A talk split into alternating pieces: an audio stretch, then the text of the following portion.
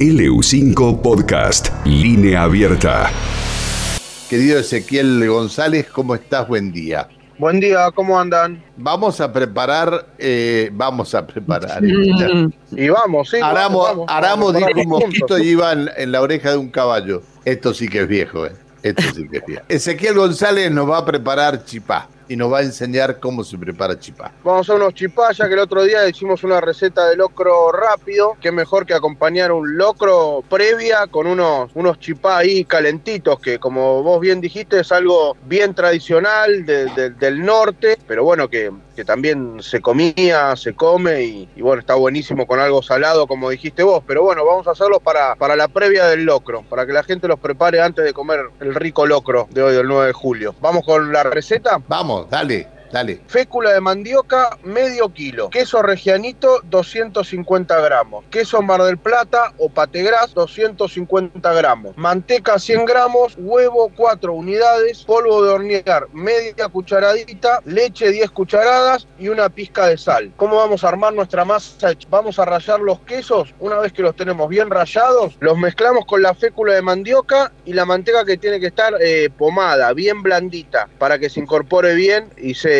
se disperse bien entre toda esta mezcla de queso y la fécula de mandioca. Después lo que vamos a hacer es, vamos a batir los huevos con la leche. Una vez que tenemos esto, mezclamos las dos preparaciones, amasamos un poquito que tome consistencia, no hay que amasar demasiado porque no, no tiene gluten, o sea que no va a desarrollar gluten. Con que se forme un, una masa este, lisa va a estar perfecto. Una vez que tenemos la masa lista, hacemos unos bollitos más o menos de unos 65 gramos o un poquito más chiquitos que la palma de la mano y los vamos a cocinar en un horno a 180 grados por 10 minutos. Y ahí vamos a tener unos chipá calentitos, esponjosos y, bien cremosos con, con- con ese queso para, para la previa de, de este rico locro. Qué lindo, qué lindo. Lo mismo si te eh, si preparas empanadas, digamos, podrías hacer chipá igual. Claro, sí, sí, te haces unas empanadas, unos chipás, el locro y te hiciste una fiesta patria que, que más o menos, que está buenísima. Qué rico, qué lindo, qué lindo.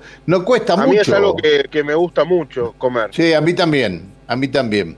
Y ahora han aparecido, como decía, estos con, con Te podés algunos- poner panceta adentro, salame, este, Claro, jamón. pero le sacan la esencia al chipá, es decir, son ricos también, son muy ricos, pero le sacan la esencia al chipá, porque ya se y siente ya más... no, no es lo mismo. No, no, no es lo mismo, es otra, es otro producto. Pero, este, bueno, eh, son exquisitos, la verdad que exquisitos. Si bien, bien es de influencia de, de- de otro país, pero, pero son esas costumbres que uno va, va tomando como, como propias hasta transformarlas en, en propias también. Si vos vas al norte a comer, es decir, Ah, Salta, días, Jujuy, tenés chipá, eh, te, te lo tiran por la cabeza el chipá, poco más. eh, es decir, Sí, sí, pa, sopa paraguaya, en Bellú, Claro, es un montón de cosas que, son de todos los días. Exactamente. Te mando un abrazo muy grande, gracias por la receta, que en un ratito van a estar subidas las redes sociales de, de la radio y que tengas un buen día y feliz día a la patria. Feliz día para todos, que tengan un muy lindo fin de semana largo.